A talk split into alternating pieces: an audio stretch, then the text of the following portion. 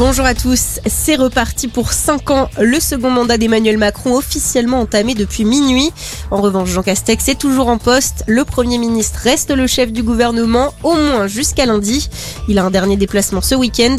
Il doit représenter demain la France au Vatican pour la canonisation de l'explorateur puis ermite Charles de Foucault. Emmanuel Macron qui s'est accroché avec Volodymyr Zelensky. La tension monte entre les deux chefs d'État.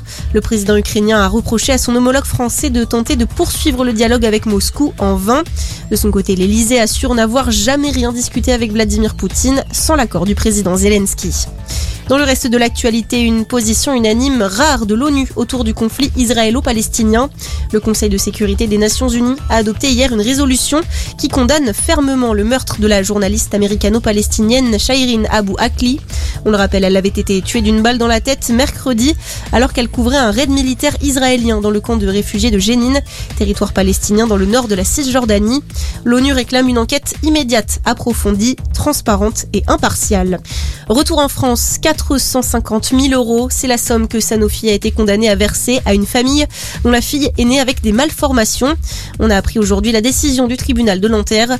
Le laboratoire français doit indemniser les plaignants pour ne pas avoir indiqué sur la notice de la dépakine les risques pour les femmes enceintes. Au total, la justice doit encore se pencher sur 22 dossiers dans cette affaire. Et puis on termine avec le foot, la Ligue 1 ce soir et sa 37e et avant-dernière journée. D'abord dans la course à l'Europe, gros choc entre Rennes 5e et l'OM 2e. Dans les autres affiches, Monaco 3e accueille Brest et Nice 4e reçoit Lille.